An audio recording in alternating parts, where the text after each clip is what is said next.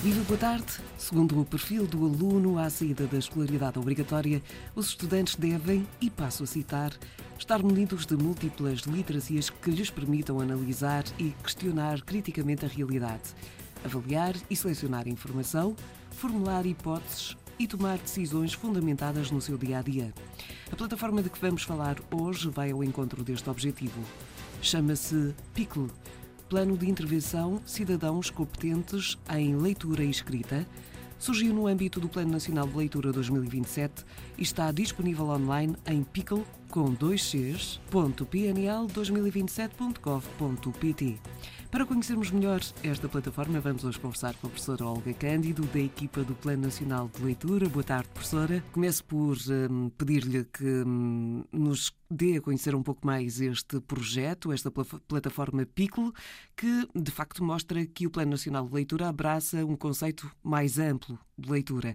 Como é que surge a ideia de criar esta plataforma digital? Eh, muito obrigada por este convite em nome do PNL, das senhoras comissárias é muito bom podermos falar sobre um trabalho que temos vindo a desenvolver já ao longo de três anos e com o qual estamos entusiasmados. Então, esta, esta plataforma PICLE eh, vem tentar dar resposta a uma necessidade que todos nós vamos constatando cada vez mais e o Plano Nacional de Leitura também eh, constata e tem a obrigação de construir conteúdos que possam auxiliar os formadores, os professores, os mediadores em geral e as famílias no sentido de educarmos, de formarmos os nossos jovens para o mundo em que vivemos, em que eh, os desafios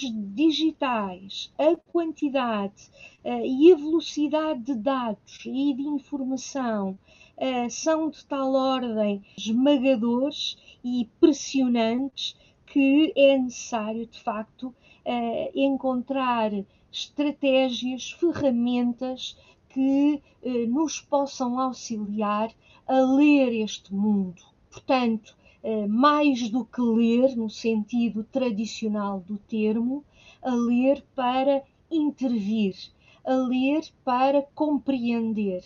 E nesse sentido vem a literacia e nesse sentido vem hum, a plataforma PICLE. Portanto, aqui uma necessidade de intervir junto dos cidadãos, eh, especialmente eh, dos mais jovens, daqueles que estão, eh, no fundo, a aprender a ser cidadãos, ainda que também se dirija a adultos mas o objetivo é de facto eh, auxiliar eh, na formação eh, do cidadão competente, ativo, interveniente, que possa tomar decisões conscientes e críticas. Portanto, deduzo que, pelas suas palavras, já não faz sentido falarmos em literacia, mas sim em literacias no plural. Certo, exatamente. Uh, portanto, uh, há hoje um conjunto de multiliteracias às quais nós não podemos de maneira nenhuma uh, fechar os olhos. A literacia tradicionalmente estava associada à leitura e à escrita. Esta plataforma procura ir ao encontro de um alargamento destas perspectivas, portanto, para além da leitura ou da literacia de leitura e escrita, temos a, a literacia de informação, a literacia de dados, a literacia dos média, da arte, da ciência, da literatura, do digital, da cidadania. Portanto, esta plataforma que continua em construção, portanto, não é um projeto acabado, pretende eh, dar esta eh, visão múltipla acerca da realidade. E isto porque o mundo hoje em dia é muito complexo, não é?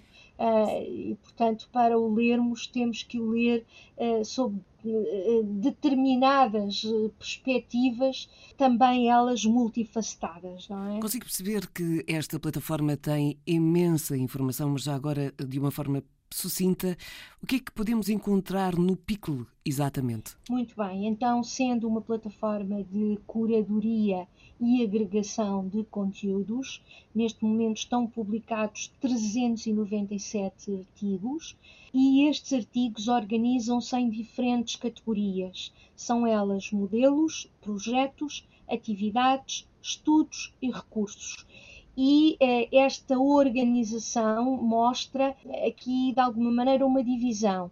Há uma dimensão teórica que encontramos, por exemplo, nos modelos e nos estudos, uma dimensão teórica deste, destas perspectivas das várias literacias, teórico-científica, obviamente, por trás desta plataforma estão uh, 12 especialistas com uma coordenação científica a produzir ou a, a, fazer a curadoria destes conteúdos.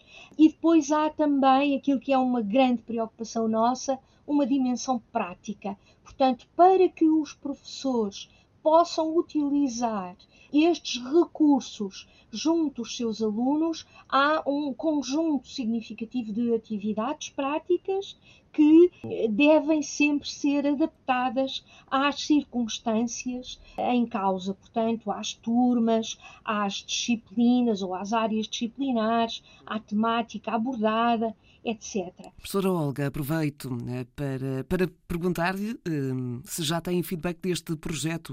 Uh, há escolas e professores que já fazem uso destes materiais disponibilizados pelo Piccolo em sala de aula? Já, ela é um, este projeto, eh, sendo financiado pelo PLCH, é um, monitorizado pelo CIES, uh, portanto, o Centro de Investigação e Estudos de Sociologia do ISCTE, e uh, nós já realizamos neste âmbito de, desta monitorização, ELABs, uh, ainda em 2020 e agora em março e, e, em abril e maio, peço desculpa, e eh, alcançamos cerca de eh, mil professores que já estão a experimentar esta plataforma eh, de 200 escolas e saliento de três regiões em particular que são consideradas pelo POCH as mais desfavorecidas e portanto foi para ela que tivemos que olhar para elas tivemos que olhar mais atentamente, que são o Norte, o Centro e o Alentejo. Portanto, já há um feedback, há um relatório intercalar que está publicado no site do PNL e que nos dá muito boas indicações sobre uh, o que é que os professores acham desta plataforma? Ora, até agora temos estado a falar desta plataforma no âmbito do ensino, quer para professores, quer para os alunos, mas a questão é também se esta plataforma, se este pico interessa à população em geral. Interessa. Ela é dirigida especialmente a, professores do terceiro ciclo do ensino básico e do ensino secundário, especialmente, mas não só. Portanto, mediadores em geral, famílias que queiram abordar estas temáticas podem consultar esta plataforma, podem fazer a mediação, a adaptação destes conteúdos e trabalharem com os jovens ou eh, também, no caso do ensino de adultos, também se pode adaptar. Obviamente que o público em geral tem acesso a esta plataforma, ela é pública, está disponível na página do PNL e, eh, portanto, quem tiver interesse pelas literacias segue o fio condutor que é muito fácil de seguir eh, dentro da plataforma, ela é muito intuitiva, pode até registar-se a essa possibilidade como utilizador e fazer parte daquilo que nós achamos que é importante também, que é uma comunidade de utilizadores PICLE, uh, em que se podem debater temas uh, acerca das várias literacias e partilhar experiências também. Muito obrigada, professora Olga Cândido, por ter estado no ouvido crítico. Eu é que agradeço, agradeço muito o convite e um bom verão também uh, e saúde que é aquilo que neste momento mais necessário é. Uh, muito obrigada, muito obrigada. Recordo que hoje falámos desta plataforma que está disponível no site pickle.pnl2027.gov.pt. O Ouvido Crítico termina aqui a sua quarta temporada, mas até ao nosso regresso, depois do verão, fica a sugestão de ouvir os 100 podcasts de, do programa que estão disponíveis no site da Antena 1 ou no Milopes. Assim sendo, tenha um bom verão, mantenha-se atento, informado e sempre com ouvido crítico. Até setembro.